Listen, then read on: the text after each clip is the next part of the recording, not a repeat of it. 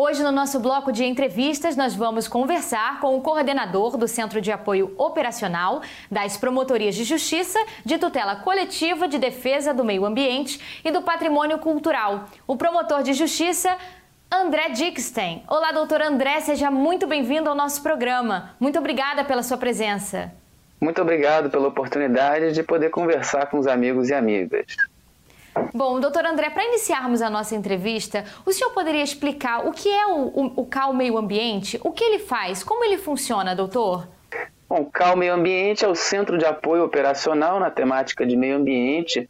A gente tem a função, a missão de entrar em diálogo com todas as estruturas do Ministério Público do Estado do Rio de Janeiro, sejam as estruturas da atividade meio, sejam as estruturas da atividade finalística, no intuito de promover, de articular, de fomentar, de apoiar a atuação do Ministério Público na temática de meio ambiente, engloba o meio ambiente natural, o meio ambiente artificial, o urbanismo e o patrimônio cultural. Certo, doutor. Agora o senhor poderia destacar as principais iniciativas do CAL Meio Ambiente junto aos promotores de justiça? Bom, o CAL Meio Ambiente recebeu uma missão estratégica no Plano Geral de Atuação do Ministério Público do biênio 2018-2019 para enfatizar a atuação na área de gestão do território e de saneamento básico. Então, essa tem sido a nossa ênfase, não é? Foi lançado aí também um trabalho iniciado na gestão anterior do CAL Meio Ambiente é, e, e coube a nós lançar então a ferramenta eletrônica Gestão do Território, que é uma, uma ferramenta que se fez em parceria com a CADG, com o MP em Mapas, né? E, e também na área de saneamento básico, temos voltado todos os nossos esforços para essa área prioritária da vida social do nosso Estado. Né? Lançamos, então, um manual de atuação funcional para oferecer ao colega um aporte teórico nessa matéria de saneamento básico, em especial água, esgoto e drenagem, também lançamos, em parceria com o IERB, nosso Instituto de Educação e Pesquisa, uma revista eletrônica com artigos de vários especialistas, é, dando um, uma abordagem interdisciplinar à matéria do saneamento básico, para que o colega pudesse receber um, um material que lhe ampliasse o horizonte de compreensão do problema do saneamento básico.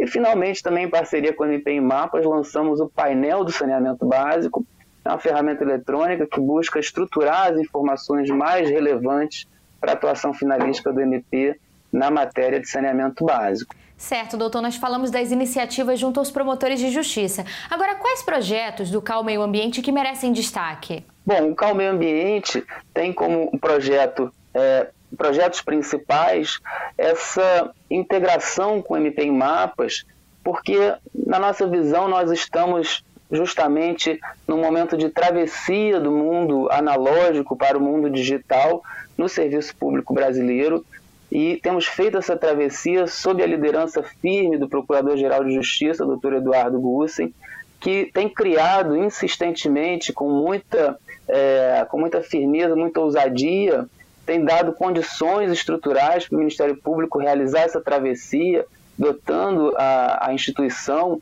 de equipamentos, de estrutura, de pessoal, para que a gente possa, então, uh, começar a atuar num novo padrão. E justamente essas estruturas estão no, no Inova, no SEMP e na CADG, no MP em Mapas. Então, o Cal Meio Ambiente tem se visto diante desse desafio, como aliás é o desafio de todos nós, de fazer essa transição, de oferecer ao colega um apoio que esteja condizente com o novo tempo da estrutura digital. E, nesse sentido, dois projetos muito importantes é, são o, o, próprio painel de saneamento básico, que é uma ferramenta eletrônica. Né? Também temos nos esforçado para criar condições de monitoramento florestal por satélite e poder enxergar esse monitoramento florestal é, na tela. Um, temos também lançado já a ferramenta Gestão do Território, que é uma ferramenta que serve para análises uh, geoespaciais, não é? Você pega uma área, uma área problemática, uma área que é objeto de uma notícia de fato e consegue ali ver toda a base de informação de normas que incidem sobre aquela área e consegue uma análise preliminar sobre a viabilidade ou inviabilidade de um empreendimento naquele local, sobre se existe ou não uma situação de risco naquele local que impeça a moradia da população. Né? E também nessa mesma lógica da da transformação digital, nós temos também buscado fazer o mapeamento das áreas de risco das barragens, né, especialmente as barragens de fora do estado do Rio de Janeiro, mas que, se rompidas, ameaçam a nossa população e nosso território. Tudo isso nós temos procurado é, estruturar e construir em parceria com o MP em Mapas. Doutor, o senhor falou dessa atual gestão, né? É possível destacar os principais desafios e as maiores conquistas do CAL Meio Ambiente durante essa atual gestão? Bom, como eu disse, os maiores desafios é, hoje são esses, não é? De a gente encontrar caminhos para sair do método analógico, do método do papel, não é? Para a gente é, entrar nesse novo mundo, que é um mundo digital, que é o um mundo do algoritmo, que é um mundo de uma capacidade de análise que transcende a capacidade humana. Então a gente precisa colocar as máquinas a nosso favor, não é? Então esse é o grande desafio de encontrar esses caminhos que não estão prontos e precisam ser desbravados.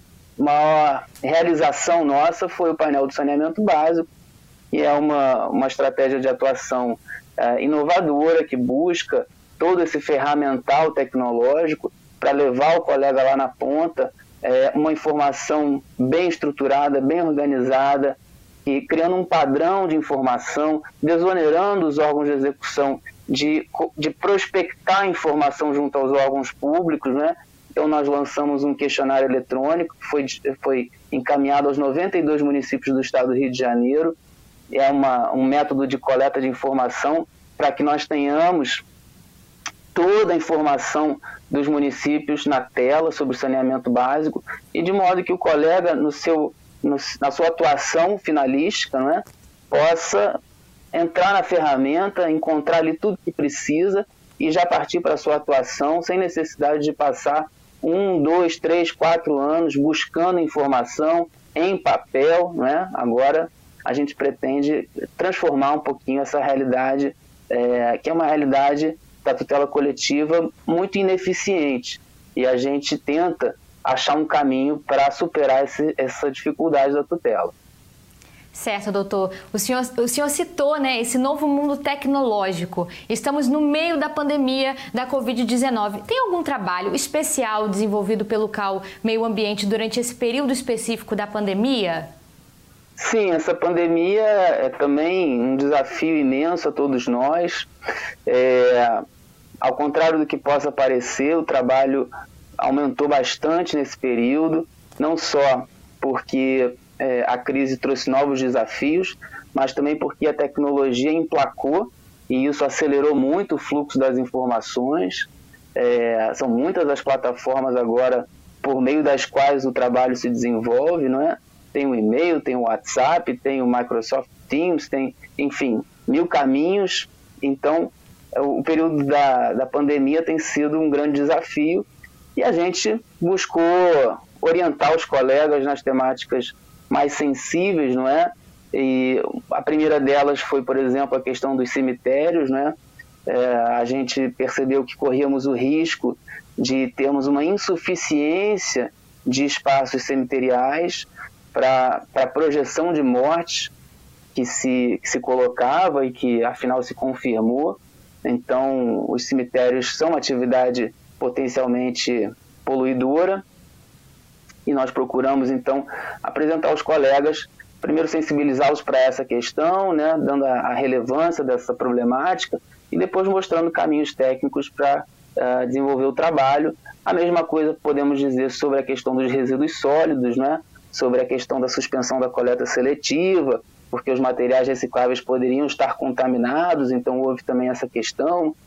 Outro ponto foi o desabastecimento de água em comunidades carentes, e aí sem água não se consegue fazer o básico da prevenção e do combate ao coronavírus.